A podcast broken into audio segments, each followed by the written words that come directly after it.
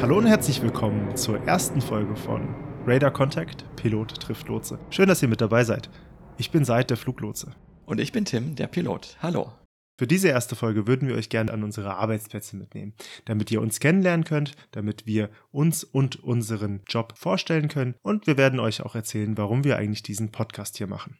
Und damit möchte ich auch gleich mal anfangen. Seit wenn ich in meinem Flugzeug so in 10 Kilometern Höhe durch die Luft düse und mit euch Fluglotsen per Funk spreche, frage ich mich oft, wer ist das eigentlich, der da am anderen Ende sitzt? Was macht ihr? Wie sieht es aus, wo ihr arbeitet?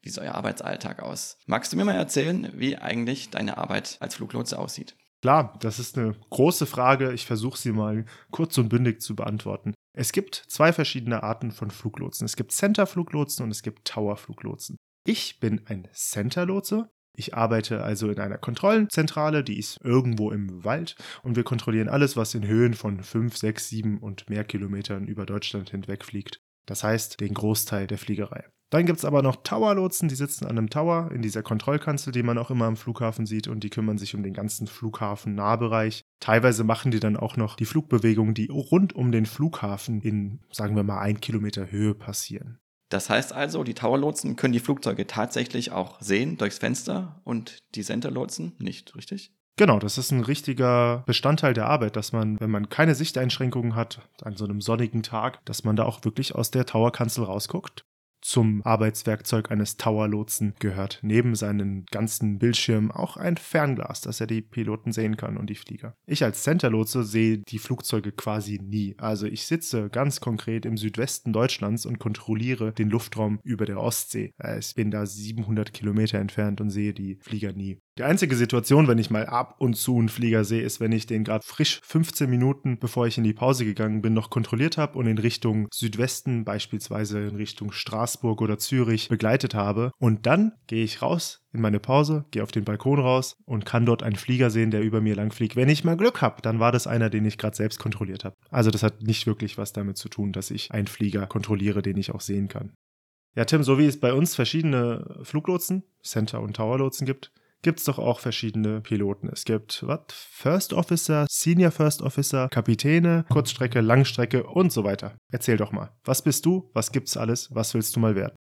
Das sind äh, drei Fragen auf einmal und drei sehr gute Fragen. Und äh, wenn ich überlege, was ich eigentlich gerade bin, muss ich kurz schmunzeln, denn ich bin zurzeit durch Corona in Kurzarbeit, darf also leider gar nicht fliegen, was sich hoffentlich auch bald wieder ändern wird. Aber davor war ich ein sogenannter Senior First Officer. First Officer sind die Co-Piloten, das ist einfach die englische Bezeichnung dafür. Und der Senior First Officer ist ein sehr erfahrener Co-Pilot, der die Berechtigung hat, auf langen Flügen, wo drei Piloten an Bord sind, normalerweise sind es ja immer nur zwei, den Kapitän zu ersetzen, wenn er gerade Pause macht. Denn dann ist ein Bett an Bord, sodass immer einer der Cockpit-Crew sich ausruhen kann. Und wenn der Kapitän gerade nicht auf seinem Platz sitzt und die Führung des Flugzeugs und der Crew übernehmen kann, dann macht es der sogenannte Senior First Officer. Und das habe ich die letzten zwölf Jahre lang gemacht bei einer großen äh, Frachtfluggesellschaft, bei einer Cargofluggesellschaft und bin da weltweite Strecken geflogen, wo ich bis auf Australien, Ozeanien fast jeden Kontinent angesteuert habe. Da habe ich mal direkt eine Zwischenfrage. Du warst also in einem Drei-Mann- und Frau-Cockpit unterwegs. Das bedeutet, dass du als Senior First Officer den Kapitän während seiner Pause ersetzt hast. Ich weiß von manchen Fluggesellschaften, die fliegen zu viert. Das heißt zwei Kapitäne und zwei Co-Piloten um die Welt. Gibt es einen Grund, warum die einen das so machen und die anderen das so machen? Gibt es Vorteile und Nachteile? Ja, es gibt einen Grund dafür. Zunächst mal möchte ich noch kurz eine andere Sache klarstellen, weil du gerade drei Frau-Cockpit gesagt hast. Es gibt natürlich auch Frauen in der Fliegerei, leider noch viel zu wenige. Es werden immer mehr. Wir werden trotzdem wahrscheinlich fast immer nur über Piloten und Fluglotsen sprechen, weil bei euch ist es ja relativ ähnlich, wobei ich glaube, dass ihr mehr Kolleginnen habt, als das bei uns der Fall ist. Aber liebe Zuhörerinnen und Zuhörer, seht uns nach, wenn uns dann doch öfters nur die männliche Form rausrutscht. Wir meinen natürlich auch die weiblichen Kolleginnen und Kollegen. Ja, bei uns sind es 30 Prozent Frauen mittlerweile, aber das ist ein Job, den können Frauen wie Männer gleichermaßen machen. Es gibt da überhaupt keine Unterschiede. Und als kurze, lustige Anekdote, das haben bestimmt manche auch schon gehört, es gab mal eine Cockpit-Crew bei der Saudia Fluggesellschaft, die all-female war. Das heißt, es waren tatsächlich drei Frauen, die den Flug, ich glaube, nach New York geflogen haben. Und das Irre an der ganzen Sache war, das war zu einem Zeitpunkt, als die selber noch nicht zum Flughafen mit dem Auto fahren durften. Aber den Flieger haben sie halt nach New York gebracht, ja. Also naja gut, müssen wir jetzt nicht weiter drüber reden. Es ist auf jeden Fall schade, dass die Geschlechterquoten noch so stark zu Lasten der Männer verschoben sind, obwohl es keinerlei Unterschiede in dem Job gibt und der wirklich beiden, glaube ich, sehr viel Spaß macht und beide den machen können. Das kann ich nur bestätigen, Seid.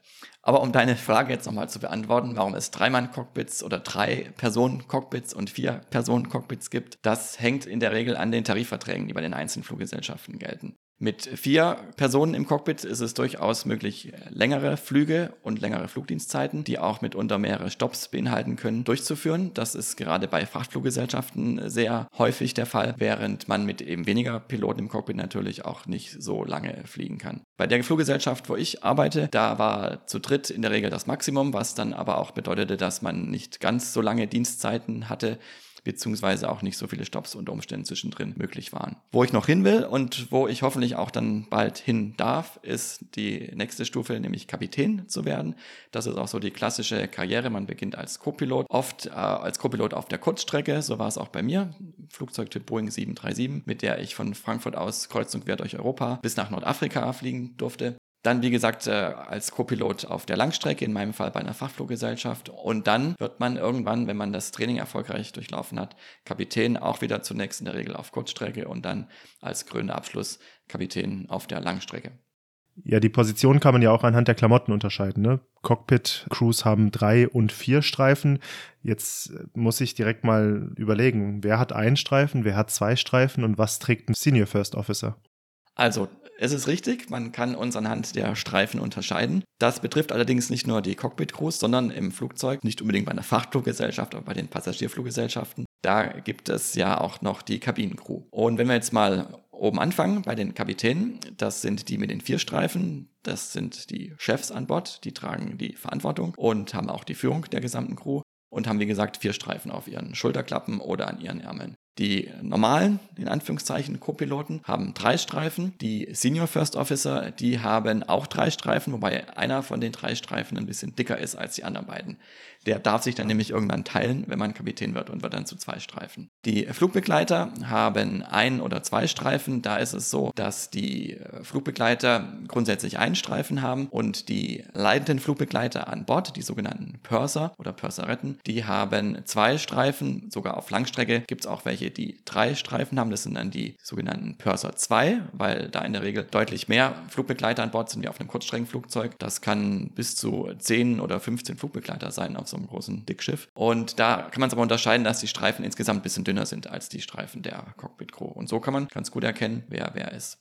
Jetzt habe ich aber eine Frage an dich, Seid. Und zwar, wir sind ja mindestens immer zu zweit im Cockpit. Wie ist es denn bei dir? Arbeitest du grundsätzlich alleine oder seid ihr auch zu zweit an einem Radarschirm sozusagen, wo du deinen Sektor überwachst?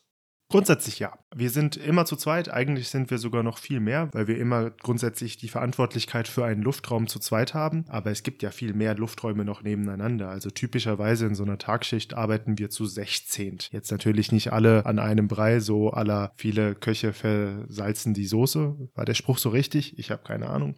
Sondern jeder hat seinen eigenen Zuständigkeitsbereich.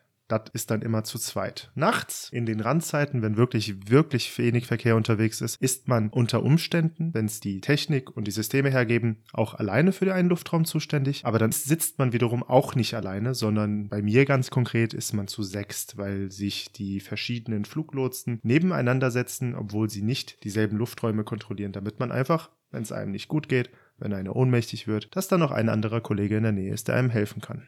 Das heißt also, du kannst von diesen sechs oder bis zu 16 Positionen in deinem Luftraum auch alle übernehmen. Aber einen anderen Luftraum, jetzt zum Beispiel über Süddeutschland, könntest du den auch kontrollieren? Nicht ohne weiteres. Der erste Teil meiner Ausbildung dauerte ein Jahr. Da habe ich Simulatoren besucht und viel Theorieunterricht gehabt, bis ich überhaupt eine Fluglotsen-Schülerlizenz hatte. Die restlichen zwei Jahre dieser Ausbildung waren dann tatsächlich der finale Lizenzerwerb. Erst dann, wenn ich alle meine Lizenzen voll habe, in meinem Fall sind es fünf, kann ich als Fluglotse arbeiten. Das heißt, ich kann auch nur auf den Sektoren arbeiten, wo ich die Lizenz habe. Wenn ich jetzt morgen noch eine andere Lizenz erwerben möchte, dauert das sicherlich ein halbes Jahr, bis ich die habe. Das heißt, morgen ruft mich die Bezirkskontrolle über Stuttgart an und sagt, hey, ich würde gern, dass du da arbeitest. Dann muss ich denen leider sagen, okay, ich kann in sechs Monaten anfangen. Und anders als bei euch Piloten können wir Fluglotsen zwar das Land wechseln und für eine andere Flugsicherungsorganisation arbeiten, aber das Training, das dauert dann nochmal ein bis zwei Jahre. Das kommt immer mal wieder vor. Wir haben beispielsweise ganz viele australische Kollegen, ein paar aus Estland, Italien, Spanien und so weiter. Tim, wie ist das bei euch, wenn ihr die Fluggesellschaft wechselt? Das geht ziemlich schnell, oder? Das kann sehr schnell gehen, ist aber ein sehr unüblicher Vorgang, weil nämlich in der Fliegerei das sogenannte Senioritätsprinzip gilt. Das heißt, es gibt eine große Liste, auf der alle Piloten draufstehen und zwar sortiert nach ihrem Dienstalter. Also der, der am längsten dabei ist, steht ganz oben und der oder die, die ganz frisch angefangen hat, steht ganz unten. Und nach diesen Listen werden äh, Karrieren geplant, nach diesen Listen geht es um äh, verschiedene Privilegien bei der Fliegerei.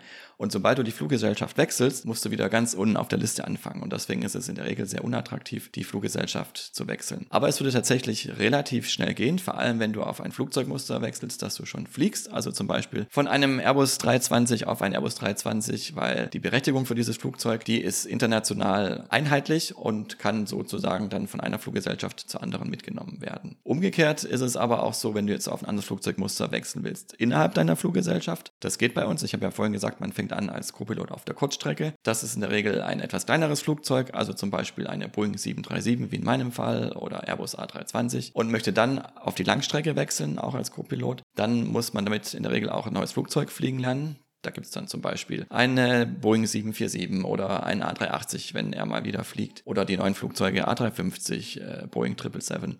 Und für jedes neue Flugzeug braucht man ein sogenanntes Type Rating, also die Musterberechtigung.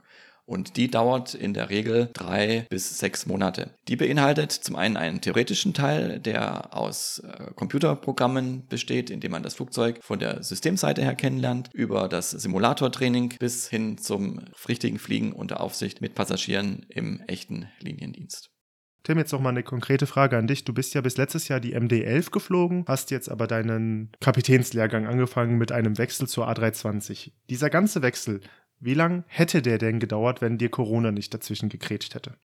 Genau, da kam dann blöderweise Corona dazwischen. Ich hatte die ersten sechs Wochen meines Kapitänstrainings und meines Type-Ratings hinter mir, als wir in die jetzt schon sehr lange andauernde Pause geschickt wurden und hätte noch ein paar Wochen und ein paar Trainingseinheiten im Simulator vor mir gehabt, dann einen abschließenden Check und wäre dann auf die Linie gegangen, das heißt unter Aufsicht mit erfahrenen Ausbildungskapitänen im Liniendienst Passagiere geflogen, was in der Regel auch nochmal zwei bis drei Monate dauert. Aber wenn es dann mal soweit ist und ich hoffe, es dauert auch nicht mehr so lange, dann können wir das auch in unserem Podcast besprechen und ich kann dir und euch erzählen, was ich im Training so alles erlebe. Jetzt habe ich aber nochmal eine Frage an dich, Seid. Und zwar würde mich interessieren, wie euer Arbeitsalltag aussieht. Gibt es was wie einen typischen Tagesablauf bei dir? Ja, so einen einigermaßen typischen Tages- und Wochenablauf könnte es fast geben. Ich fange mal im Großen an. Also grundsätzlich arbeite ich im Schichtsystem. Das bedeutet auch, dass meine Woche nicht normale sieben Tage hat, sondern tatsächlich hat meine Schichtwoche acht Tage. Das ist in der ersten Woche arbeite ich fünf Tage, habe drei Tage frei, in der zweiten Woche arbeite ich vier Tage und habe vier Tage frei. Diese einzelnen Tage, die variieren wie sonst was. Da gibt es mal eine Woche, wo ich nur Frühdienste mache, wo ich jeden Tag um 6 Uhr auf der Arbeit sein muss und wo ich auch wirklich entsprechend müde bin abends und ins Bett falle. Da gibt es aber auch mal eine Woche, wo ich, weil ich sehr gerne mag, Nachtdienste nur mache. Also da mache ich wirklich vier Nachtdienste am Stück. Genauso gibt es da noch Sachen dazwischen, beispielsweise, dass ich mit zwei Frühdiensten anfange, dann einen Spätdienst mache und dann am Ende einen Nachtdienst mache. Wenn ich jetzt erzähle, was ich am liebsten mache, dann sind es vermutlich die späten Spätdienste. Das ist ein Dienst, der beginnt um 17 Uhr und der dauert dann bis 1 Uhr nachts. Das ist so ziemlich genau meine optimale Komfortzeit, aber man muss leider sagen, dass da nicht ganz so viel Zeit für Familie und Freunde übrig bleibt, weil die meisten ja doch unter der Woche tagsüber arbeiten müssen. Gleichzeitig, das ist jetzt gar nicht mal deine Frage gewesen, Tim, äh, muss man sagen, das ist ein Riesenvorteil, dass ich tagsüber dann frei habe. Ne? Einkäufe, Supermarkt, Erledigungen, kann ich alles in der Zeit erledigen, wenn andere arbeiten müssen. Natürlich ist dann aber auch wiederum ein Nachteil, dass ich dann am Samstag, am Sonntag, am Feiertag, über Weihnachten und ständig arbeiten muss. Aber ist ja ein Teil des Jobs, den ich mir da ausgesucht habe. Tim, bei dir sieht wahrscheinlich auch jeder Monat und jede Woche anders aus, oder? Ja, seid, genau so ist es. Das erinnert mich sehr an unseren Alltag, der aber wahrscheinlich sogar noch ein bisschen unregelmäßiger ist als eurer. Also bei uns gibt es keine acht Wochen Schichten, bei uns gibt es wirklich zufällig geplante Monate sozusagen. Grundsätzlich kann ja wie bei euch auch jeder der 365 oder 366 Kalendertage verplant werden. Ich würde da aber vier Gruppen an Piloten unterscheiden. Also zum einen sind das da die Piloten, die, so wie ich auch angefangen habe, Kurzstrecke fliegen bei einer sogenannten Hub Airline. Hub Airlines sind die, die ein sehr weites Netzwerk haben und alle Flüge über ein oder zwei Drehkreuze führen. Also zum Beispiel fliegt man äh, morgens von Hamburg nach Frankfurt, fliegt dann nach zwei Flüge zum Beispiel von Frankfurt nach London und zurück und abends nach Rom und übernachtet dann dort. Und das kann bis zu fünf Tage am Stück so gehen, sodass man erst am fünften Tag wieder zu Hause in Frankfurt aussteigt. Dann gibt es die Piloten, die auch Kurzstrecke fliegen, aber die fliegen nicht für eine Hub Airline, sondern die fliegen zum Beispiel für eine Low Cost oder für eine Charterfluggesellschaft und die fliegen in der Regel sogenannte Tagestouren. Das heißt, die fliegen zwei oder vier Flüge am Tag, sodass sie abends immer wieder zu Hause sind. Also zum Beispiel von Stuttgart nach Palma und zurück und dann nochmal von Stuttgart nach Barcelona und zurück. Das ist an einem Tag durchaus machbar. Sind aber dann abends wieder daheim, haben also in der Regel keine Übernachtung im Ausland. Dann gibt es die Langstreckenpiloten, die Passagiere fliegen. Die fliegen in der Regel irgendwo hin, natürlich dann auch durch mehrere Zeitzonen, haben dann vor Ort mindestens 24, oft aber auch 48 Stunden frei, je nachdem, wie lang der Flug ist und wie viele Zeitzonen dazwischen liegen und fliegen dann wieder zurück. Oft ist auch noch ein Shuttleflug dazwischen. Ich kann mich erinnern, zum Beispiel äh, früher ist man mal geflogen von Frankfurt nach äh, Rio und dann ist die Crew am nächsten Tag von Rio nach Sao Paulo und zurückgeflogen, hatte wieder eine Übernachtung und ist erst dann zurück nach Frankfurt geflogen. Und dann gibt es noch die Piloten, die Fracht fliegen, die sogenannten Cargo-Piloten. Die fliegen in der Regel auch Langstrecke, weil Frachtflugzeuge Langstreckenflugzeuge sind. Die haben aber normalerweise längere Touren. Also da ist es nicht so, dass man hin und dann nach zwei Tagen wieder zurückfliegt, sondern wir fliegen, wie wir immer sagen, über die Dörfer. Denn es gibt ganz viele Flughäfen, wo Fracht aufgenommen und ausgeladen werden kann. Und so hatte ich zum Beispiel mal eine Tour, wo ich in zehn Tagen äh, auf drei Kontinenten war. Das ging los in Frankfurt, dann sind wir nach Dakar geflogen, das ist im Senegal in Westafrika. Das ist schon seit Jahrzehnten das Tor nach Südamerika, auch schon in der Passagierfliegerei, als die Reichweite der Flugzeuge noch nicht so groß war. Hatten in Dakar ein oder zwei Tage Aufenthalt, sind von dort weitergeflogen nach äh, Campinas. Das ist in der Nähe von Sao Paulo in Brasilien, ein großes Frachtdrehkreuz. Hatten dort auch wieder zwei Tage Aufenthalt. Von dort ging es weiter nach Curitiba, auch noch in Brasilien wo wir aber nur einen kurzen Zwischenstopp hatten und dann gleich weitergeflogen sind nach Quito. Das ist die Hauptstadt von Ecuador. Ein ganz toller Platz, sowohl fliegerisch als auch von der Stadt, der Gegend und Land und Leuten. Dort hatten wir sogar drei Tage frei, was sehr schön war. Und anschließend sind wir von Quito weitergeflogen, wieder mit einem Zwischenstopp ohne Aussteigen in Bogota nach Curaçao in die Karibik. Das ist zwar ein reiner Tankstopp für das Flugzeug, dort wird also nicht ein- oder ausgeladen, aber weil der anschließende Flug so lang ist, denn von dort ging es dann direkt nonstop über den Atlantik zurück nach Frankfurt, hatten wir einen Crewwechsel, sodass wir auch nochmal zwei Tage in Curaçao bleiben durften und sind dann schließlich wieder zu Hause in Frankfurt angekommen. Und wie lange hat der Turn jetzt gedauert? Das waren insgesamt zehn Tage. Und wenn ich noch weiter ausholen darf, das habe ich leider selbst nicht mehr erlebt, aber das hat auch so für mich so ein bisschen die Faszination mit ausgemacht, warum ich mal bei der Cargo reinschnuppern wollte und am Ende dann jetzt doch zwölf Jahre da geblieben bin, ist nämlich, dass es äh, bis vor einigen Jahren noch die sogenannten Round the World Trips gab, also Flüge rund um die Welt. Gibt es auch auf einschlägigen Videoportalen im Internet noch Filmchen dazu, wo man sich das angucken kann. Das hieß in 66 Stunden um die Welt, wobei 66 Stunden hat nur das Flugzeug gebraucht, denn die Crews, die waren teilweise zwei bis drei Wochen unterwegs, eben aufgrund der vorgeschriebenen Ruhezeiten, die eingehalten werden müssten. Und äh, die sind tatsächlich entweder ostwärts oder westwärts einmal komplett um den Globus geflogen, bis sie wieder zu Hause waren. Ja, Tim, wenn dann so ein Umlauf bei der Cargo so lang dauert, dann hast du wahrscheinlich zwei Umläufe im Monat und den Rest des Monats frei. Willst du mal kurz so das grobe Verhältnis aufzeichnen bei diesen ganzen verschiedenen Kategorien von Piloten, wie das Verhältnis von Arbeitszeit zu Freizeit ist? Das ist gesetzlich geregelt. Und zwar gibt es da zum einen auf europäischer Ebene eine Regelung, die alle Piloten betrifft, die bei einer europäischen Fluggesellschaft arbeiten, die sagt, dass jeder Pilot eine bestimmte Anzahl von freien Tagen zu Hause haben muss. Dazu zählen also nicht die Tage, die man im sogenannten Layover unterwegs verbringt. Und zwar sind das mindestens äh, zehn Tage im Monat. Darüber hinaus gibt es dann bei den meisten Fluggesellschaften auch noch einen äh, Tarifvertrag, der unter Umständen noch etwas einschränkender ist, also dem Piloten noch mehr Freizeit gewährt.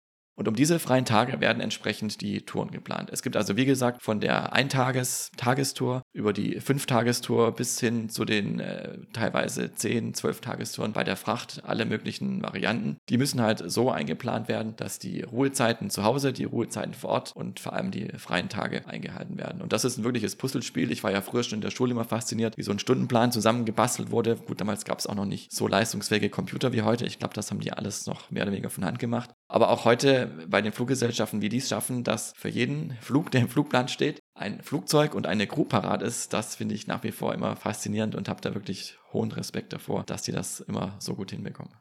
Apropos faszinierend. Warum bist du eigentlich Fluglotse geworden seit? Fandst du das immer schon faszinierend? War das ein Kindheitstraum von dir? Nö. Ich bin da reingestolpert. Äh, es war auf einem Flug in den Urlaub. Ich sitze immer am Fenster, ich gucke da die ganze Zeit raus und dann waren wir irgendwo über Mittelmeer und ich habe halt auch rausgeguckt. Und plötzlich kreuzt uns da von rechts ein Flugzeug und ich denke so, boah, krass. Und er war halt ähm, 1000 Fuß unter uns, habe ich dann später gelernt, dass das so funktioniert. Aber zu dem Zeitpunkt hatte ich von Flugsicherung und Flugzeugen und wie die so genau aneinander vorbeikommen, keine Ahnung und habe dann, typisch Student, zu Hause erstmal ein bisschen Zeit totzuschlagen gehabt. Ich will damit keine Studenten beleidigen. Ich war nur ein fauler Student. Und dann habe ich dann zu Hause erstmal recherchiert und geguckt und bin über dieses ganze Thema Flugsicherung gestolpert und zu dem Zeitpunkt hat die DFS, die deutsche Flugsicherung, zufälligerweise Nachwuchs gesucht. Ich habe das Anforderungsprofil so gefühlt ganz gut erfüllt. Die Bedingungen waren auch ganz gut. Und dann habe ich mich da beworben. Ich bin da tatsächlich, wenn man so will, komplett reingestolpert, weil ich nicht so richtig genau wusste, was ich mit meinem eigenen Studium später mal machen will. Die Frage gebe ich aber auch gerne an dich zurück, Tim. Soweit ich weiß, du bist so ein bisschen, hast ein Fliegerfabel, oder? War das schon immer so? Ja, seit, das ist es tatsächlich. Ich wollte Pilot werden, seit ich ein kleiner Junge war. Meinen ersten Flug hatte ich, da war ich fünf Jahre alt, da sind wir nach Brasilien geflogen, nach Rio de Janeiro damals im großen Jumbojet. Das war wirklich sehr aufregend. Und dann kam es, dass ich in der Nähe des Stuttgarter Flughafens groß geworden bin, wo wir auch meinen Papa immer hingebracht haben und abgeholt haben, denn er war beruflicher Vielflieger, haben also sehr viel Zeit dort verbracht, sind auch mal mit dem Fahrrad dorthin gefahren, haben den Flugzeugen zugeguckt. Kurzer Funfact zum Stuttgarter Flughafen. Ich weiß nicht, ob das jetzt heute immer noch so ist, aber er ist einer der Flughäfen mit den meisten Lande- und Startbahnbewegungen Europas, weil er nur eine einzige Start- und Landebahn hat. Davon gibt es nicht so viele in Europa. Und es ist auch einer der wenigen Flughäfen, wenn überhaupt, einer ich kenne keinen anderen, ehrlich gesagt, wo die Flugsicherungskanzel, also der Tower, nicht auf dem Flughafengelände ist. Das ist in Stuttgart tatsächlich außerhalb des Geländes. Und noch ein Fun Fact: Der Stuttgarter Flughafen ist einer der wenigen Flughäfen, auf dem man mal mit dem Fahrrad auf der Stadt- und Landebahn fahren konnte. Denn Anfang der 90er Jahre, und da war ich gerade im zarten, äh, frühen Teenageralter, wurde der Flughafen ausgebaut, die Piste wurde verlängert und die Baustelle war außerhalb des großen Flughafenzauns. Und da gab es dann eine Zeit, wo man auf der fertigen Betonpiste mit dem Fahrrad fahren konnte. Und das war natürlich total lustig und spannend, weil da die großen Flugzeuge drüber geflogen sind und man unten mit dem Fahrrad gefahren ist.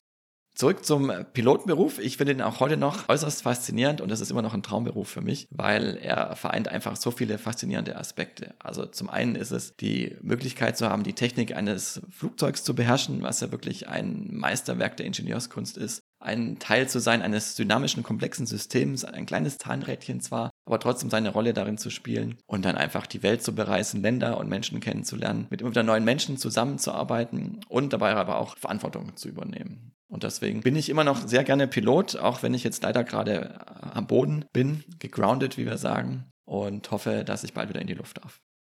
Ja, Tim, neben den ganzen positiven Seiten gibt es ja auch noch negative Seiten von den beiden Jobs, sowohl Pilot als auch Fluglotse. Einfach mal für unsere Zuhörerinnen und Zuhörer, willst du mal, wollen wir sagen, zwei positive und zwei negative Sachen oder die zwei positivsten und die zwei negativsten Sachen aufzählen? Zu den Vorteilen muss ich, glaube ich, gar nicht mehr so viel sagen. Ich habe ja gerade einige aufgezählt. Wenn ich zwei rauspicken sollte, würde ich sagen, ist das eine äh, Verantwortung zu übernehmen in einem so dynamischen und komplexen System.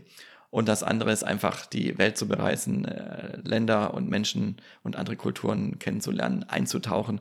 Das fühlt sich manchmal an, wie auf einem anderen Planeten zu landen, aber ist jedes Mal wieder unheimlich faszinierend. Aber natürlich hast du recht, Zeit. Es gibt auch negative Aspekte. Da ist vor allem das Soziale zu nennen, denn der Beruf ist natürlich alles andere als regelmäßig und so ist es schwierig, Termine zu planen, die immer am gleichen Tag in der Woche stattfinden. Es hilft natürlich sehr, wenn man eine Familie hat und einen Freundeskreis, der das weiß, der das unterstützt und der das mitträgt. Das habe ich zum Glück. Aber natürlich muss man sich darauf einstellen, dass man auch mal an einem Tag nicht da ist, wo man einfach gern da wäre. Seien es Feiertage, seien es Feste. Je nach Fluggesellschaft hat man zum Glück auch ein bisschen die Möglichkeit, darauf hinzuwirken, an bestimmten Tagen da zu sein. Man verpasst also nicht alles, aber natürlich äh, können nicht alle an Weihnachten zu Hause sein. Da muss man auch mal Abstriche machen. Und der andere Punkt, der natürlich auch immer zu beachten ist bei all den schönen Seiten, ist, dass es einfach auch manchmal anstrengend ist. Also gerade wenn man Langstrecke fliegt und, und oder Fracht fliegt, fliegt man viel durch die Nacht, viel durch verschiedene Zeitzonen, viel in unterschiedliche Klimazonen und das ist für den Körper einfach anstrengend. Und auch da braucht man gute Möglichkeiten oder gute Strategien, um damit umzugehen. Ich habe festgestellt, da helfen drei Dinge. Zum einen ist Schlafen, wann immer es geht und ich kann zum Glück immer und überall gut schlafen, sich vernünftig zu ernähren und äh, auch auf ausreichende Bewegung zu achten. Und dann hat man das auch einigermaßen im Griff. Wie ist es bei dir, Seid? Was würdest du als die zwei Highlights und die zwei Lowlights der Arbeit als Fluglotsen nennen? Ja, wenn du gerade bei den negativen Sachen warst, mache ich doch direkt mal weiter. Der erste Punkt ist die Art und Weise der Verantwortung, die mit dem Job Fluglots einherkommt. Das ist manchen bekannt. Ich werde da tatsächlich relativ oft drauf angesprochen. Ich spiele das immer ein bisschen klein, aber im Endeffekt ist es schon so. Egal, ob ich jetzt in meiner Freizeit gerade mich mit meinem besten Freund gestritten habe, andere Sorgen wegen irgendwas habe. Es ist ja egal was. Wenn ich auf der Arbeit bin, zählt halt, dass die Flugzeuge kommen und ich kann die auch nicht aufhalten. Die fliegen halt. Und wenn da 20 Flugzeuge in meinem Luftraum unterwegs sind und eine Gewitterzelle in der Mitte steht, dann habe ich auch wirklich eine Menge zu tun. Und das ist eine Sache, die merke ich auch in meiner Freizeit. Ich muss dann entscheiden. Also ich bin ein ziemlich guter Entscheidungstreffer. Ich brauche da gar nicht lange überlegen, weil das ist die Essenz meines Jobs. Ich kriege fünf Fakten präsentiert und muss innerhalb von einer Sekunde eine Entscheidung haben, die ich auch tragen kann. Ich kann mir dann auch vorstellen, wenn grundsätzlich mit dem Alter die Reaktionsgeschwindigkeit abnimmt, ist das ein Punkt, der unter Umständen belasten kann. Das ist nicht zu unterschätzen.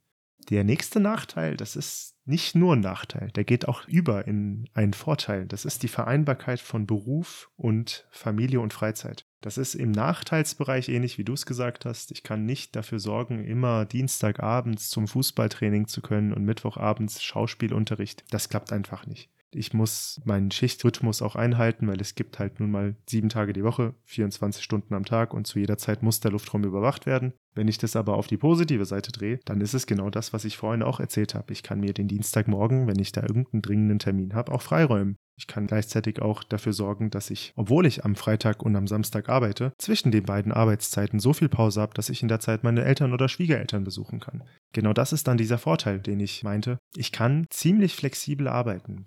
Wenn ich jetzt zum Beispiel an das Thema Kindererziehung denke, ist es zum Beispiel für einen Fluglotsen auch ziemlich gut möglich, dass man nur spät arbeitet, also ganz späte Spätdienste macht, während der Partner oder die Partnerin eher früh arbeitet, egal ob sie jetzt Fluglotsin ist oder im Büro arbeitet, wodurch man sich die Kindererziehung ziemlich gut aufteilen kann. Ja, und der andere Vorteil, da bin ich auch ganz ehrlich, muss man einfach sagen, das ist das Gehalt. Es ist ein von Anfang an sehr gut bezahlter Job und man hat grundsätzlich auch eine hohe Jobsicherheit, was man sogar während Corona jetzt gemerkt hat, wo ich sehr dankbar für bin. Und das finde ich aber auch sehr wichtig, denn ihr habt ja einen sicherheitsrelevanten Job. Das merken wir als Piloten natürlich ganz besonders. Wir fühlen uns auch immer gut und sicher aufgehoben bei euch. Deswegen äh, finde ich es gut. Zum einen, dass ihr ordentlich bezahlt werdet, das ist bei uns Piloten ja genauso. Aber dass ihr eben auch diese Jobsicherheit habt, dass ihr euch zumindest über euren Arbeitsplatz keine Gedanken machen müsst. Was, glaube ich, auch dazu beiträgt, seit dass wir uns immer bei euch gut aufgehoben fühlen, ist einfach der Austausch zwischen Piloten und Fluglotsen. Ich weiß, es gibt ihn auf professioneller Ebene durch Meetings zwischen Fluglotsen und Piloten, die auch unsere Firmen regelmäßig organisieren und unterstützen. Aber auch so wie wir das privat machen, finde ich das einfach toll, dass man weiß, wer ist da auf der anderen Seite, mit wem spricht man da, wie sieht der Arbeitsalltag aus. Und das ist letztendlich auch die Idee für unseren Podcast, dass wir zum einen selber uns austauschen und voneinander lernen. Denn jedes Mal, wenn wir uns privat treffen, reden wir natürlich über unsere Arbeit und über die Fliegerei, weil wir einfach beide davon fasziniert und begeistert sind. Und so ist immer wieder was dabei, was wir noch nicht voneinander wissen, was wir noch nicht über die Arbeit wissen. Natürlich gibt es auch aktuelle Ereignisse, die wir besprechen sprechen. Deswegen haben wir uns gedacht, es gibt bestimmt auch ganz viele da draußen, die das genauso spannend und faszinierend finden. Und deshalb machen wir für euch, aber natürlich auch für uns diesen Podcast. Ja, und die Themen, die wir uns für den Podcast überlegt haben, die wir besprechen möchten, das ist auch eine Liste, die ist ziemlich ähnlich zu dem Zeug, über das Tim und ich sprechen, wenn wir uns treffen. Sei es das Thema Wetter, Meteorologie, über das wir wirklich sehr gerne sprechen, aber auch Luftnotlagen, Emergencies und wie die abgearbeitet werden, aber auch zukünftige Entwicklungen und Nachhaltigkeit zum Beispiel. Und obwohl wir uns selber ein paar Themen schon überlegt haben, freuen wir uns auch sehr, wenn ihr uns Themenvorschläge schickt, liebe Zuhörerinnen und Zuhörer. Am einfachsten könnt ihr das machen, wenn ihr uns eine Mail an podcast.radar-contact.de schickt. Da freuen wir uns natürlich auch sehr über weitergehende Fragen, wenn wir irgendwas noch vertiefen sollen oder auch Feedback, wie euch die Folgen, wie euch der Podcast allgemein gefällt. Ansonsten findet ihr uns auch auf radar-contact.de und könnt uns bei Facebook, Instagram und Twitter folgen. Wir freuen uns, wenn ihr weiterhin an Bord bleibt und sagen Tschüss bis zur nächsten Episode, wenn es wieder heißt Radar Contact, Pilot trifft Lotse. Ich bin Seid, der Fluglotse. Und ich bin Tim, der Pilot. Tschüss. Ciao.